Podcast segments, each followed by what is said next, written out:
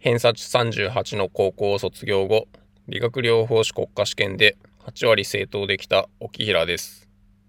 そんな私が実際の問題を使ってどのような手順で解いているかを解説しています。今回は第57回午後の91から95です。それではよろしくお願いします。91番原発性自然気境について正しいのはどれか1、男性に多い。2、肥満者に多い。3、再発は稀である。4、低身長者に多い。5、60歳以上に多い。えー、若い痩せ型の男性に多かったという記憶があります。で再発は稀ではないとは思います。なので、2、3、5は違うかなと思います。で、1が正解かなと思います。身長はちょっとわかりません。やはり1を選択して正解しています。92番。糖尿病性腎症で正しいのはどれか。2つ選べ。1、血尿が特徴的である。2、子宮体の硬化をが起こる。3、低血糖発作が原因となる。4、糖尿病の初期から見られる。5、透析導入の原因疾患として最も多い。え血尿はちょっと聞いたことがないですね。で、低血糖発作ではなく、病状の進行で腎障害が出てくるというふうに思います。ですので、1、3、4は違うかなと思います。で、日本では透析の原因の第1位ですので、5は合ってると思います。で、子宮体の効果はわからないんですけれども、他が×なので、2と5を選択して正解しました。93番。多発性骨髄腫に見られるのはどれか。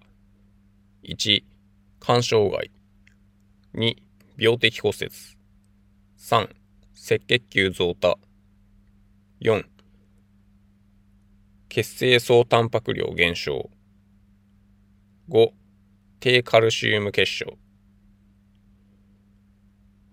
白血球は増えると思うんですけど赤血球は増えないと思います。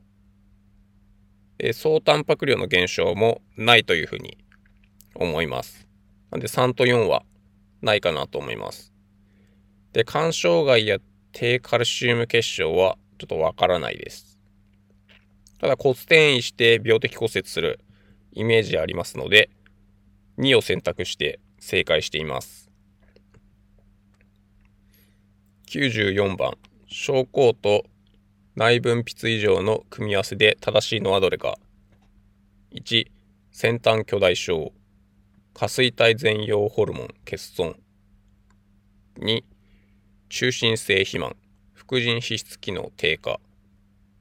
3、テタニー、副腎皮、失礼しました。副甲状腺機能低下。4、尿崩症。抗利尿ホルモン分泌更新。5、頻脈。甲状腺機能低下。先端巨大症は成長ホルモンの分泌更新なので、全容下垂体全容のホルモンが欠損したらこれは出ません。副腎皮質ホルモン、えー、中心性肥満ですね。副腎皮質ホルモンの分泌更新で起こります。ので、機能が低下したら起こりません。で、3のテタに高カルシウム結晶で出るというふうに記憶しています。副甲状腺機能の更新だとカルシウムの吸収が多くなるので出るというふうに思います。で尿崩症。これは抗利尿ホルモンが低下することで起こります。で5番、頻脈。甲状腺機能は更新した場合に頻脈になります。だと、ちょっと全部間違いというふうになりますが、ちょっとそんなわけはないので、4を選択したんですが、不正解でした。で、3が正解でした。で、反省会をしていきます。で、ややこしいのとかをちょっと並べてみましたので、副腎皮質、あと副腎髄質とあるので、まずは皮質からです。えー、出てくるホルモンが2種類ありまして、電解質コルチコイド、アルドステロンってやつですね。で、もう一つが糖質コルチコイド、コルチゾールとかステロイドになります。で、アルドステロンはナトリウム再吸収、カリウム排泄を促進する、作用があります。過剰に分泌されると原発性アルドステロン症、低カリウム結晶で高血圧っていうのが起こります。で、糖質コルチコイドは糖の申請、タンパクの以下、脂肪の増加、えー、抗炎症作用、白血球減少などが起こります。で、過剰に分泌されたり、あとはステロイドを投与されたりすると、クッシング症候群っていう状態になります。との申請があるので、糖尿病になりますし、タンパク以下作用があるので、筋は萎縮します。で、脂肪が増加するので、中心性肥満だったり、満月用願望だったりがあります。で、あと、抗炎症の作用があるので、え感染症、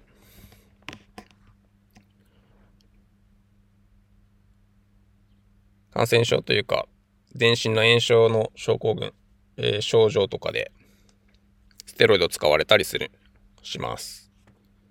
あとは白血球減少するので、ちょっと感染はしやすくなっちゃいます。で、副腎髄質の方ですね。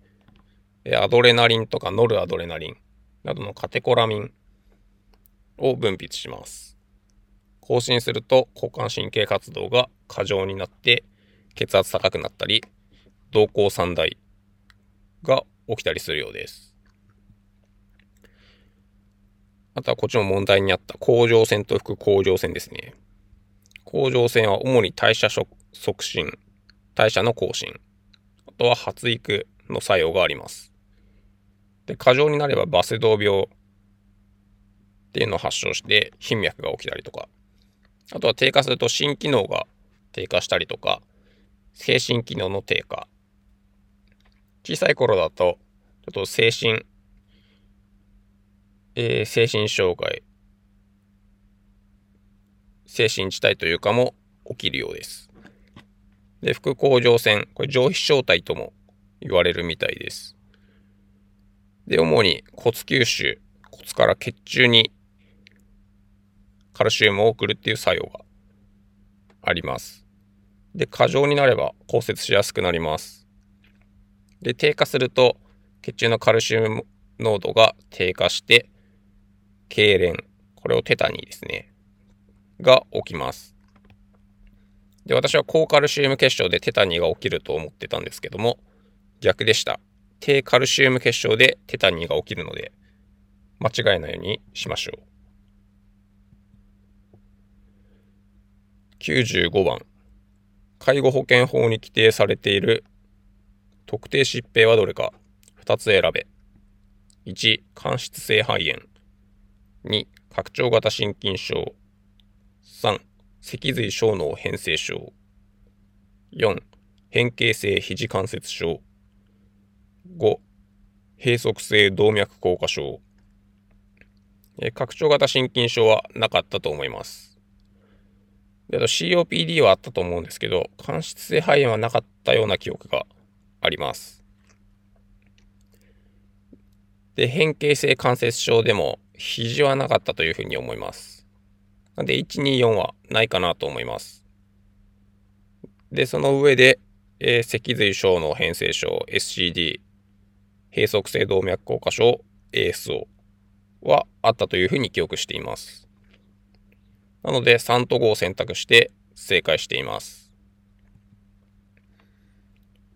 今回もご視聴いただきありがとうございました。お疲れ様でした。皆様のテストを解く一助となれば嬉しく思います。今後もアップロードを続けていきますので、チャンネル登録よろしくお願いします。それではまた次の動画でお会いしましょう。